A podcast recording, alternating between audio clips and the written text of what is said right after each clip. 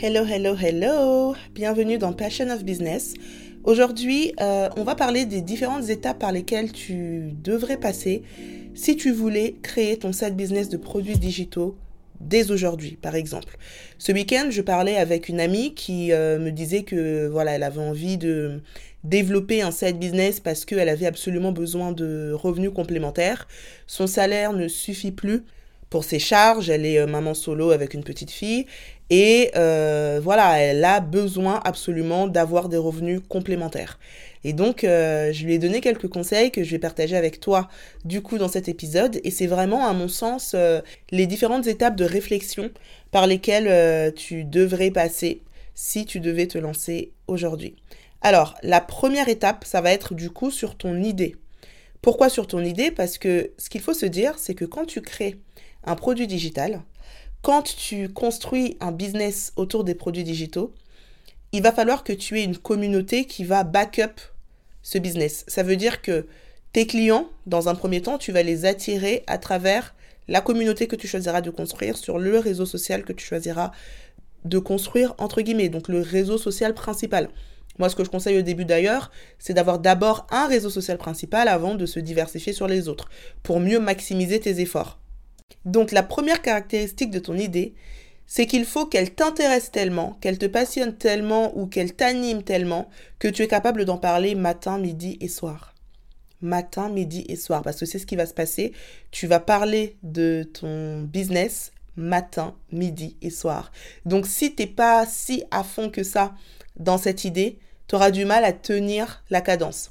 Parce que toutes les actions que tu vas faire vont être des actions qui vont tourner autour de cette idée. Si par exemple ton idée c'est euh, de créer un produit digital autour de la perte de poids, sur tes réseaux sociaux, tu vas passer ton temps à parler, euh, je sais pas moi, de healthy food, de sport, de hum, nutrition, etc., etc. Dans tes newsletters, tu ne vas parler que de ça. Si tu as un podcast, tu ne vas parler que de ça. Si tu es sur YouTube, tu ne vas parler que de ça. Donc vraiment, vraiment, vraiment, faut que ce soit une idée qui t'anime.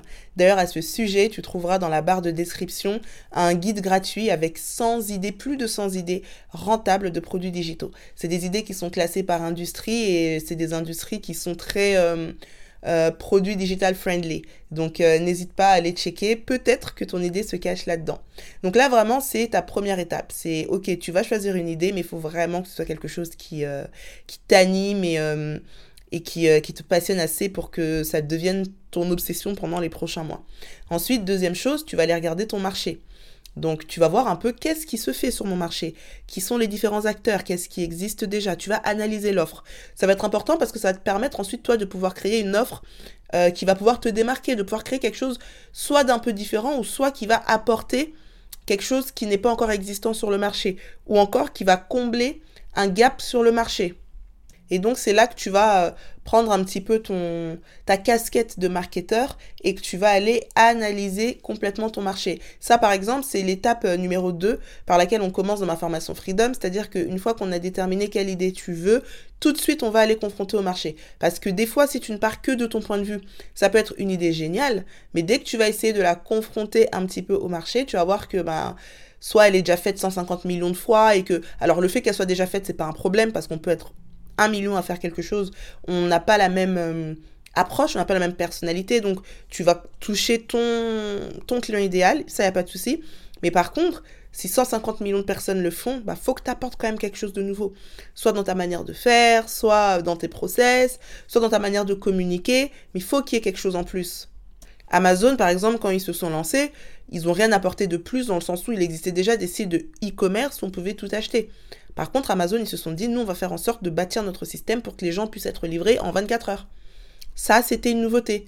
Asos, quand ils sont arrivés, c'était pas le premier site de e-commerce de mode. Par contre, ils sont arrivés avec un concept en disant, bah, chez nous, les retours seront gratuits. Donc, en fait, c'est des, des, petits détails, entre guillemets, mais qui vont faire la différence parce qu'ils répondent parfaitement aux besoins de ton client. Et surtout, bah, ils vont te permettre de proposer quelque chose que les autres ne proposent pas, ou du moins, d'avoir une approche différente, tout simplement. Donc, étape numéro 2, tu analyses ton marché. Ensuite, ton produit. Là, il faut que tu choisisses, ok, bon, bah, je me lancer dans les produits digitaux, j'ai à peu près mon idée. Maintenant, quel type de produit digital est-ce que je peux vendre? Est-ce que c'est des templates? Est-ce que c'est des trackers Excel? Est-ce que c'est une formation? Est-ce que c'est du coaching? Etc. Euh, etc. Donc là, c'est toi qui vois. Par rapport déjà à ce que tu vas pouvoir créer facilement et rapidement, ça sert à rien de partir dans des templates compliqués si tu ne sais pas comment créer des templates. Euh, ça sert à rien de partir dans des formations en ligne si tu n'as pas la méthodologie pédagogique pour pouvoir apporter euh, cette compétence-là ou régler ce problème-là à travers une formation. Une formation en ligne, c'est pas seulement je me lève et j'enregistre.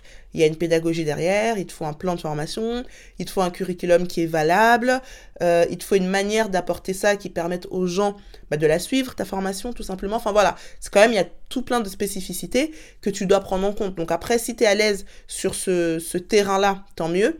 Mais dans un premier temps, choisis quand même un produit digital que tu vas être capable de lancer assez rapidement. Parce que, et là ça va être l'étape d'après, tu dois, tester ton produit rapidement. Ça sert à rien de tergiverser sur une idée pendant 100 ans et finalement quand tu la lances, elle ne marche pas. Il faut que tu te lances très très très très vite pour pouvoir avoir un feedback de ta, de ta clientèle rapide et pour pouvoir améliorer ton produit. C'est jamais le premier produit qui est le, le produit parfait. Tu auras toujours des ajustements à faire. Mais ces ajustements, tu le sauras uniquement quand tu te seras lancé, uniquement quand tu auras été confronté à ton public. Si tous les gens à qui tu proposes ton produit te disent que c'est trop cher, par exemple, tu sais qu'il y a des points sur lesquels il faut que tu travailles. Alors, soit effectivement c'est trop cher, soit c'est ta communication que tu dois revoir, ou alors ton image, parce que ça veut dire qu'ils ne, sont pas au niveau du tarif que tu proposes, soit c'est ton offre en elle-même, peut-être qu'il faut que tu rajoutes euh, des options, des bonus et des choses pour justement qu'ils soient plus alignés avec le prix que tu proposes, etc., etc. Mais ça, tu ne le sauras que si tu t'es lancé et si tu as eu du feedback client. Enfin, la dernière étape, quand tu te lances, ça va être ton mindset. Il y a beaucoup de travail à faire autour du mindset. Pourquoi? Parce que quand tu vends des produits digitaux, en fait, ce que tu vends, c'est ta compétence. Et quand tu vends ta compétence, le, premier, euh, euh, premier obstacle que tu auras, c'est le syndrome de l'imposteur. Est-ce que je suis légitime? Est-ce que je suis bien placé pour parler de cette chose-là?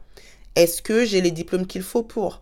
Est-ce que j'ai l'expérience qu'il faut pour? Est-ce que j'ai l'âge qu'il faut pour? Est-ce que j'ai la communauté qu'il faut pour? Etc. etc. etc. Et là, tu peux être sûr que le syndrome de l'imposteur te fera aucun cadeau. Il va te coller à la peau au début et il va falloir que tu t'en débarrasses. C'est pour ça qu'il faut que tu saches que tu auras un travail de mindset à faire. Que si tu as décidé de te lancer sur cette idée, tu es légitime pour le faire. Si tu penses que tu peux aider les gens à aller d'un point A vers un point B, tu es légitime pour le faire. Tu n'as pas besoin d'avoir un doctorat pour le faire. Tu n'as pas besoin d'avoir une expérience de 15 ans pour le faire. Par contre, ce que tu as besoin d'avoir, c'est d'être un pas devant les personnes que tu aides. Donc, il faut que tu aies atteint euh, ou que tu aies déjà passé cette situation et donc tu vas aider les personnes qui veulent passer cette situation. Donc euh, typiquement, euh, admettons que tu lances un produit digital autour de vendre grâce aux réseaux sociaux. Bon bah toi tu avais créé un business euh, avant et arrivé à vendre grâce aux réseaux sociaux. Ok t'es pas millionnaire mais arrivé quand même à faire un chiffre d'affaires intéressant. Bah tu peux aider les personnes qui elles n'arrivent pas du tout à vendre.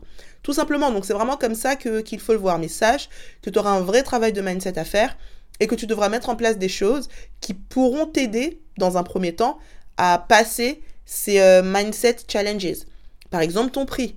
Tu peux très bien te dire, bon, bah, dans un premier temps, je vais commencer avec un prix accessible parce que euh, j'arrive pas à assumer le fait de mettre un, prix, euh, un prix élevé. Tu commences comme ça et puis petit à petit, quand tu vas prendre confiance en ton offre, quand tu vas voir les résultats que permettent euh, que tes clientes atteignent grâce à ton offre, bah là tu pourras réajuster tes prix. Mais voilà, tu sais que tu auras ce, ce, chapitre mindset à passer et en plus c'est un truc qui est quand même, au début, c'est vrai que tu te poses beaucoup de questions. Ensuite, même quand ça va, même quand tu vends, il y a toujours des étapes où tu, te remets un petit peu en question. Et ça, j'ai envie de dire, c'est normal en business de se remettre en question. La seule chose, c'est de savoir comment surpasser ça, tout simplement.